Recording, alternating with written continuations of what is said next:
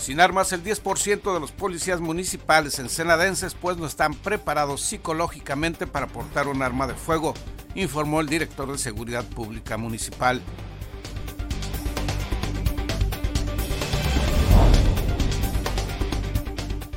renunció el secretario general del ayuntamiento Javier Arturo Romero Arispe. Duró 21 días en el cargo. Ayer por la noche hubo un intento fallido en el cabildo para nombrar a quien lo sustituirá.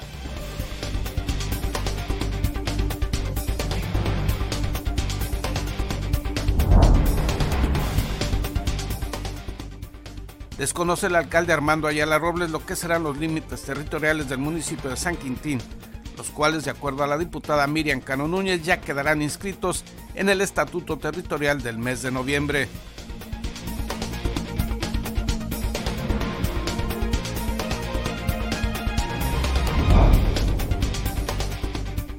Donará el Ayuntamiento de Ensenada y la empresa Salud Digna 900 mastografías a igual número de mujeres de la zona rural y colonias populares que deseen realizarse ese estudio para la prevención oportuna del cáncer mamario.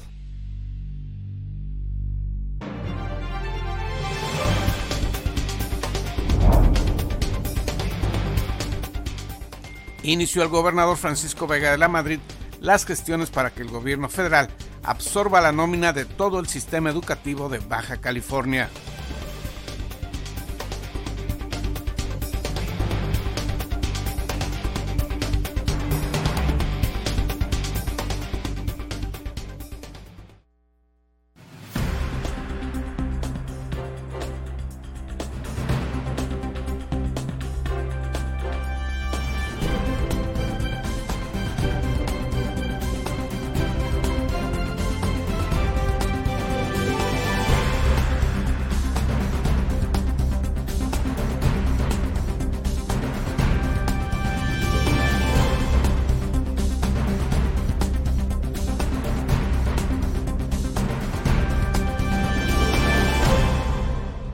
Buenos días, bienvenidos a Zona Periodística de este martes 22 de octubre de 2019.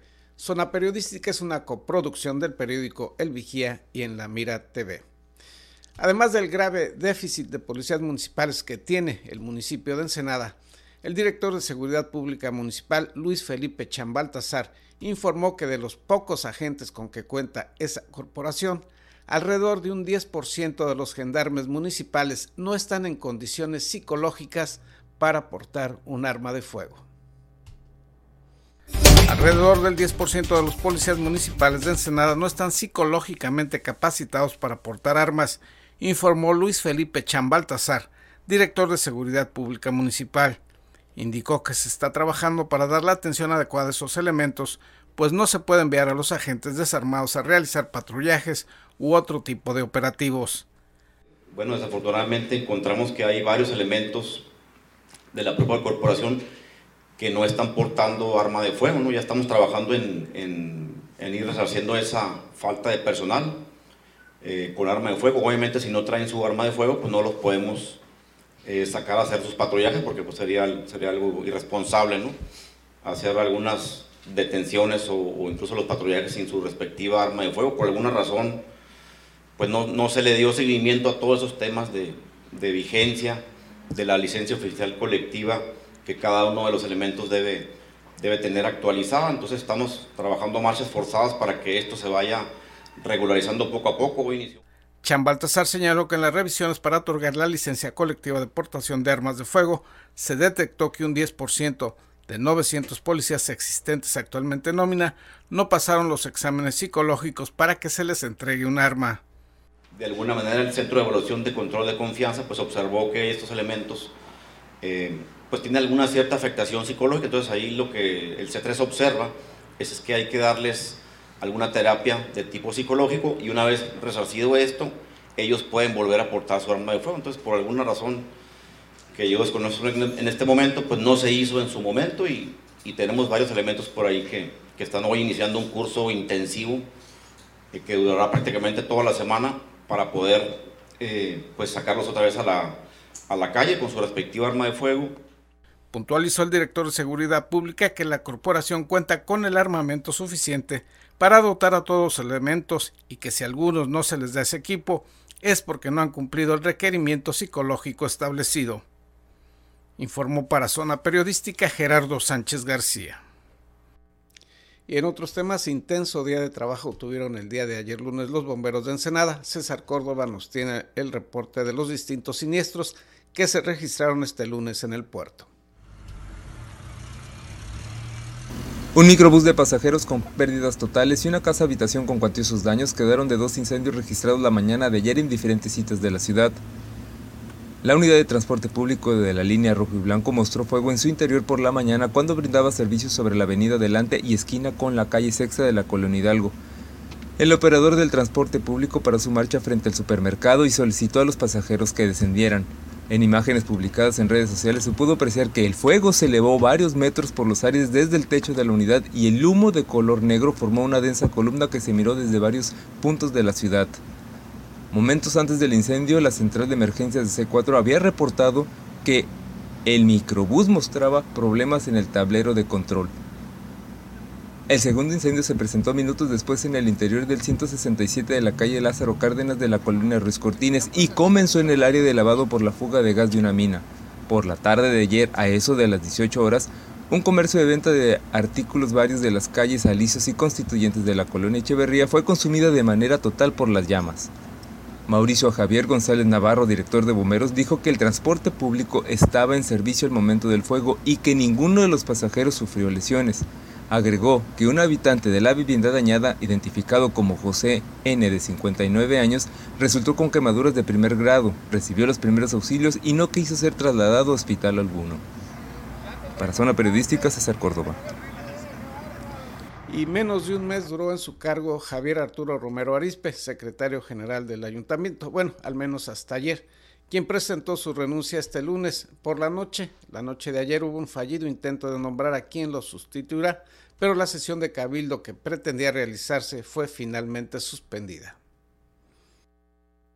El secretario general del vigésimo tercer ayuntamiento de Ensenada, Javier Arturo Romero Arispe, presentó su renuncia al cargo por considerar que no había las circunstancias adecuadas para el adecuado desempeño de sus labores.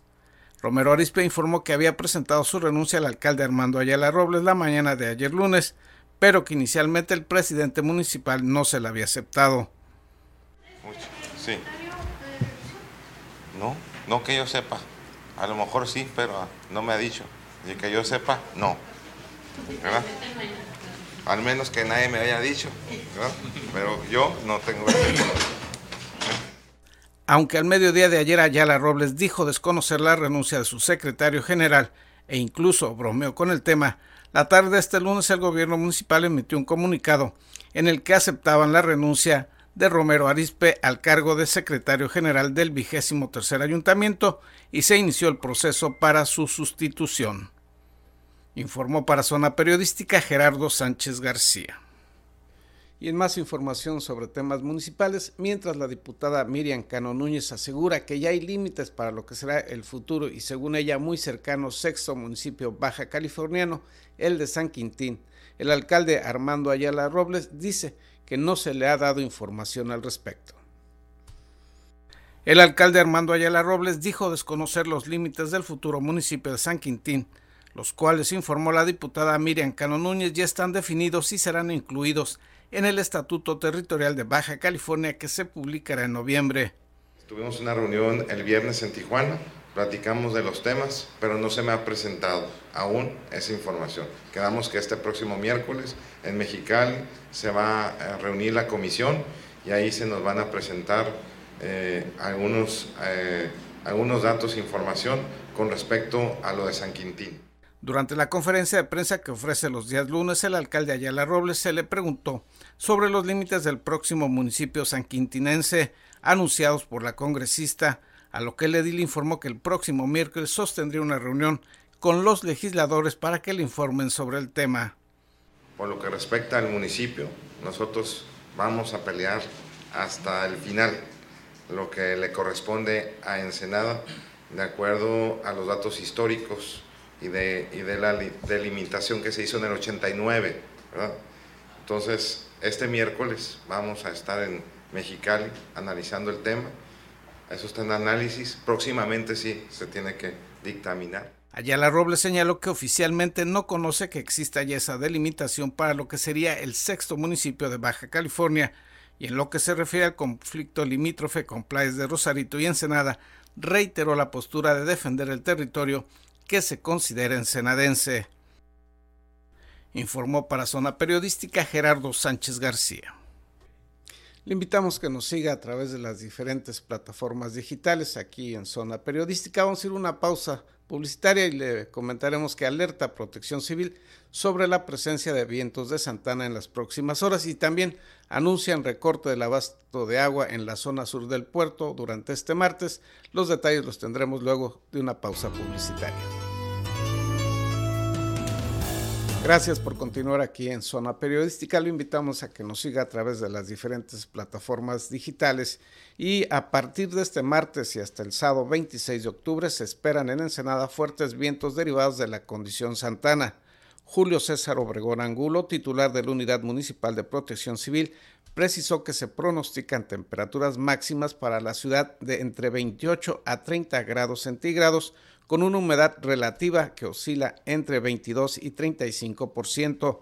El funcionario agregó que aunque los vientos esperan entre 15 a 20 kilómetros por hora, es posible que se den rachas con velocidades todavía mayores.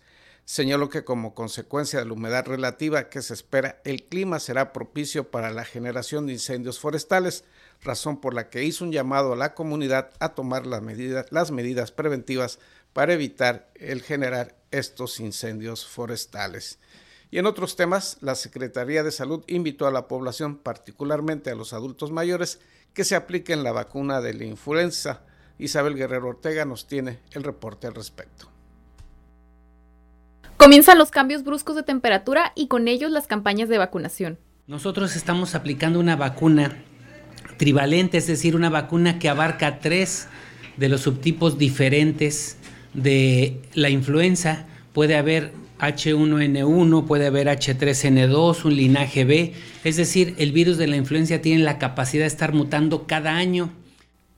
José Antonio García Rivera, jefe de jurisdicción en Senada, informó que los candidatos a recibir esta vacuna son niños desde los seis meses, adultos y mujeres embarazadas. También vamos a aplicar en otras edades a personas adultas, a embarazadas, pero las adultas nosotros estamos priorizando la vacunación en aquellos que tienen algún determinante como son los asmáticos no controlados o asmáticos recurrentes, los hipertensos, las personas obesas, personas que tienen VIH, personas que tienen alguna enfermedad inmunocomprometida. Esto quiere decir que si nosotros los protegemos a ellos, en caso de que el virus de la influenza les llegue a su organismo, el efecto será menor o no tendrán el desenlace que una persona no vacunada. La vacuna estará disponible en todos los centros de salud públicos y a través de brigadas, cuyo personal estará debidamente uniformado e identificado. Así es que los invitamos a vacunarse en todos los centros de salud. Tenemos 28 centros de salud y el Hospital General y algunos, eh, algunas otras eh, instituciones, porque el sector se pone de acuerdo y ya tienen la vacuna, también lo están aplicando. Pueden acercarse a cualquier institución de salud. La vacuna no se les niega. Tengan o no seguro popular, eso no importa ahorita. Tengan o no derechohabiencia, tampoco es importante. Acérquense a los centros de salud, los van a vacunar y la reacción posterior a la vacuna no es más que local. El jefe de jurisdicción en Senada también realizó un llamado a la comunidad en general para cuidar sus hábitos, a fin de evitar convertirse en transmisores de este virus. Cuando uno tiene un, un problema catarral, regularmente estornuda y estornuda sobre sus manos, no se lava bien las manos, saluda o estornuda donde hay público, donde hay personas y a metro y medio todavía puede contagiar a alguna persona. Y es importante considerar que no todas las personas van a responder igual a la enfermedad. Y si están enfermos y van a estornudar o toser, es utilizar el pliegue interno del codo con el propósito de no diseminar. Finalmente, el jefe de jurisdicción en Senada invitó a la comunidad a consultar al médico y evitar automedicarse. Evitar automedicarse porque si las personas toman ácido astil salicílico con una enfermedad viral de esta naturaleza, corren el riesgo de tener un problema hepático, se destruyen las mitocondrias de las células hepáticas, generando un síndrome que se llama síndrome de Reye, y esto puede complicar la situación. Para Zona Periodística con imágenes de Abraham Galvez, Isabel Guerrero. Y en noticias de carácter estatal, el gobernador del estado, Francisco Vega de la Madrid, sostuvo ayer una reunión con el secretario de Hacienda y Crédito Público, Arturo Herrera, para revisar el tema de la transferencia de la nómina educativa a la federación. De acuerdo a lo informado, también se revisó el adeudo que mantiene la federación con la administración estatal por el pago de la alimentación de los ríos federales, eh, ríos federales que se encuentran en penales estatales y deuda cuyo monto se estima en más de 115 millones de pesos. En otras noticias le presentamos a continuación la historia de Pio Quinto, un migrante, artista y muralista que echó raíces ya aquí en el puerto de Ensenada.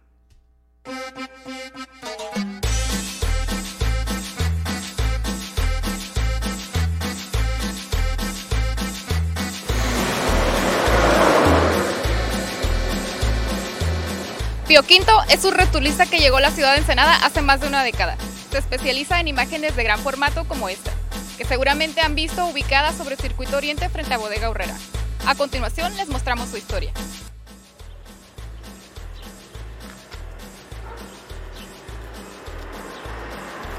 Trabajé como almacenista en una empresa de 14 años, pero como ya estaba el ambiente muy pesado, y se vino todo para abajo y empecé yo con estrés. Eh, eso fue lo que me empujó, fue, estuve batallando para volver a encontrar trabajo y finalmente del baúl salieron los dibujos y hasta ahorita no los, no los suelto. Yo pienso que no los voy a soltar nunca ya. Valiéndose únicamente de un pincel, lápiz, escuadra y pintura, el rotulista Pio Quinto González se especializa en dibujos a gran formato que destacan por su calidad hiperrealista, lo cual logra gracias a su talento y pasión. Deseoso de salir del complejo y asfixiante mercado laboral, comienza a valerse de su talento nato e inicia actividades como rotulista. los dibujos me trajeron acá, este trabajo la forma en que yo llegué este, suena como, parece película, porque andaba yo desempleado y ya había hecho algunos dibujos en la colonia donde vivía en el Estado de México. Y una vez iba caminando en la calle y una señora a la que le había hecho unos trabajos me habló que si quería venir a Ensenada, que tenía un cuñado que quería rotulistas. Así fue como se dio esto de... Y yo he, oído eso de que el que toma el agua de, Ensenada ya no se va y yo pienso que es cierto porque eh, se llega uno a enamorar de la ciudad, aparte de que ve que hay oportunidad de trabajo. Cabe destacar que a diferencia de otros rotulistas, Don Pio Quinto González no utiliza proyectores y únicamente se vale de cuadrículas para realizar sus trabajos a escala yo pienso que es lo más, lo más exacto que se puede hacer. Estaba viendo un, libro de, Diego Rivera y él, él, dicen que él iba a los mercados, tomaba las imágenes de la gente y cuando las quería plasmar en la pared les ponía cuadritos también. Es una técnica que usaba Diego Rivera y pues quién soy yo para hacerla menos. Recomendado por su talento y experiencia, las obras de este artista del pincel se pueden encontrar en distintos puntos de la ciudad. En una taquería en la delante, en la puerta, por la parte de adentro, pinté a Cantinflas.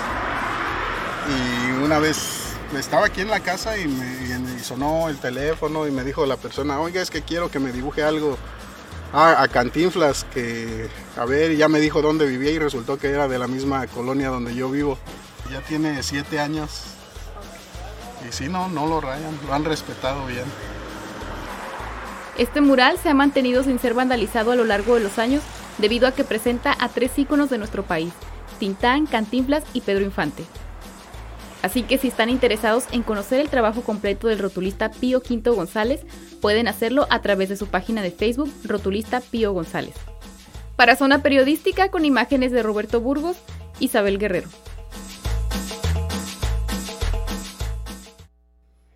En otra información, por trabajos de reparación del acueducto Manedero Chapultepec, se suspenderá parcialmente el abasto de agua en la zona sur de Ensenada. Le tendremos los detalles luego de una pausa publicitaria. Conozcamos también la cotización del peso frente al dólar.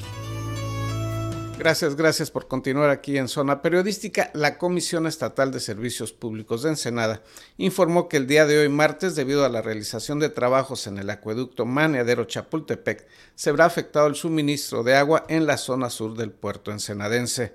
De acuerdo a lo informado, la suspensión del abasto será solamente por unas horas durante la mañana de este 22 de octubre, estimándose que el servicio se regularizará durante la tarde de este mismo día. El área afectada comprenderá desde la zona de la avenida Diamante hacia el sur del puerto ensenadense. Le repetimos, será suspendida temporalmente, suspendido temporalmente el abasto de agua en esta parte de la ciudad. Y bien, a continuación David Amos nos tiene la información sobre la zona deportiva de aquí, de este espacio. Y es tiempo de la mejor información del deporte local e internacional. Acompaña a tu anfitrión David Amos con la nota, el análisis y toda la cobertura de los atletas y eventos deportivos del puerto. Ya inicia en la mira Deportes. Muchas gracias Gerardo y así es, llegó la hora de hablar de deportes, porque esto es En la mira deportes. Y qué mejor que iniciar con el deporte de los guantes, el deporte del boxeo, porque ni más ni menos que el grande de Chema Ocampo noquea y busca el título Super Welter. El boxeador ensenadense Carlos Chema Ocampo consiguió una excelente actuación en Tijuana, donde venció por nocaut técnico en el quinto round al venezolano Adrián Morochito Pérez. Y en otros resultados de boxeo, por supuesto, Rubén Pollito Aguilar, la promesa, derribó tres veces en el primer asalto apenas a Reinaldo Killer León para vencerlo contundentemente. Vaya que los de Guzmán, que fueron alguna vez criticados por colegas de profesión, ahora están sacando la casta por el deporte y por el boxeo ensenadense. Y en el deporte del off-road, Armando Ayala pone un estate quieto a las carreras fuera de camino y Score International. La próxima edición de las carreras fuera de camino de Score International debe dejar números negros a la administración. Ya no quiere números rojos. Indicó que ha recibido quejas por falta de pagos de esta empresa y la idea es que este evento aporte beneficios más que costos a la ciudad. En este tema creo que tenemos que entrarle porque es un tema bastante polarizado. Hay muchísima gente que ama este deporte, hay que decirlo. El deporte de las carreras del off-road es un deporte ensenadense que llegó para quedarse. No se va a ir a ningún lado. Sin embargo, sí hay mucha gente que realmente le molesta este tipo de eventos por los problemas de tránsito, porque se dice que la derrama económica simplemente es para los mismos hoteleros, para el mismo restaurante, pero creo que es un tema que hay que hablarlo porque a final de cuentas si el de los tacos vende más, ese señor va a ir a otro lugar, a otras tiendas, a otra zona de nuestra ciudad a por supuesto gastar su dinero y así es una derrama económica que nos beneficia a toda la ciudad. Aunque tiene razón Ayala, lo que queremos es que este evento no nos cueste, sino todo lo contrario, que venga y nos traiga beneficios para nuestra ciudad. Y por supuesto también aquí está otro punto que debemos de hablar que no pasen las carreras por zonas protegidas porque nuestra Baja California es un lugar hermoso que hay que cuidarse. Y ahora sí en el deporte de las carreras pero carreras pedestres se realizó la gran carrera de 5 kilómetros de Farmacia Suprema fueron alrededor de 700 corredores los que en punto de las 8 de la mañana tomaron la salida desde las afueras de Farmacia Suprema del Boulevard Ramírez Méndez para iniciar el recorrido de 5 kilómetros. Nos tocó estar en el evento bastante bien organizado por parte de Juanito Rivera, el organizador por supuesto, quienes fueron los que ganaron, los que dominaron este evento. En la rama femenil, Cintia Medina de la UABC y en la varonil, Abad Gurrola del Club Todos Santos, los dos excelente participación. Y en otras noticias, malas noticias para el deporte ensenadense y en específico para el ciclismo de nuestra ciudad. Muere ciclista tras ser atropellado en Ensenada.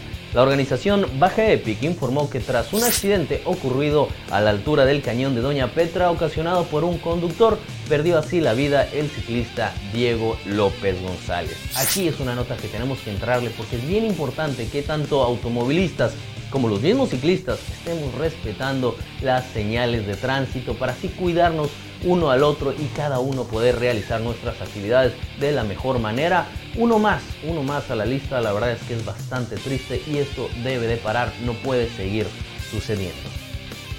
Y en otras noticias más amables en el Rey de los Deportes, Rurales de San Quintín son ya bicampeones. Se realizó el segundo encuentro de la serie final del torneo oficial 2019 de la Liga Industrial Comercial de Béisbol de Masters, en el cual los dirigidos por Juan Escobar consiguieron su segundo campeonato, en esta ocasión venciendo a carismáticos de Pacific Blues. Y para cerrar los deportes el día de hoy en la Mira Deportes no podíamos hablar ya en la nota nacional de otra cosa más que lo que sucedió entre el partido de Tigres Veracruz en la Liga de Fútbol Mexicano en el cual los de Monterrey aprovecharon el parón de Veracruz en protesta por la falta de pagos para de manera vergonzosa anotarle dos goles. Aquí hay que decirlo, no hay que tomar en cuenta o decir que los del Tigres son los villanos, que sí, que lo aprovecharon, no fueron empáticos, eh, con sus colegas de profesión que la están pasando y la están, se la están viendo negras, hay que decirlo como es. Sin embargo, creo que el villano real aquí es la Liga de Fútbol Mexicano. El villano real aquí es la Federación Mexicana de Fútbol, que lo único que les interesa es llenarse los bolsillos de dinero y no apoyar a los jugadores. Y también, también tienen cierta responsabilidad los jugadores porque quien acepta dobles contratos, aquí la cosa es ilegal, aquí la cosa es problemática y es importante que todos los que eh, tienen que ver con este tema se resuelva. Fidel Curi, por supuesto Bonilla de la liga, ellos son los realmente villanos, no los Tigres, que a final de cuentas este fin de semana dijimos, oye, qué mal rollo lo de los Tigres, lo que estuvieron haciendo, anotaron dos goles cuando los del Veracruz estaban parados, no se movían, aprovecharon la situación y les metieron dos goles. Sin embargo, que sí, que estuvo mal, pero los verdaderos villanos no son los jugadores de Tigres, son los de la liga, son los de la federación, es el mismo eh, Fidel Curi que pagó para que su equipo estuviera en primera división, solamente en México suceden este tipo de cosas. Ojalá se resuelva y no se quede solamente en parones, no se quede solamente en exigencias, sino por fin pueda entrarle dinero a los jugadores, a los utileros, a los trabajadores que forman parte de esta organización, porque vaya que se las están viendo negras. Y bueno, con esto cerramos en la Mira Deportes. Gracias por habernos acompañado. Les recuerdo que nos pueden seguir, por supuesto, en la radio, en la 92.9, 98.3 y por supuesto todas las notas y las cápsulas deportivas aquí en la Mira TV, porque esto fue en la Mira Deportes. Mi nombre es David Amos. Hasta la próxima.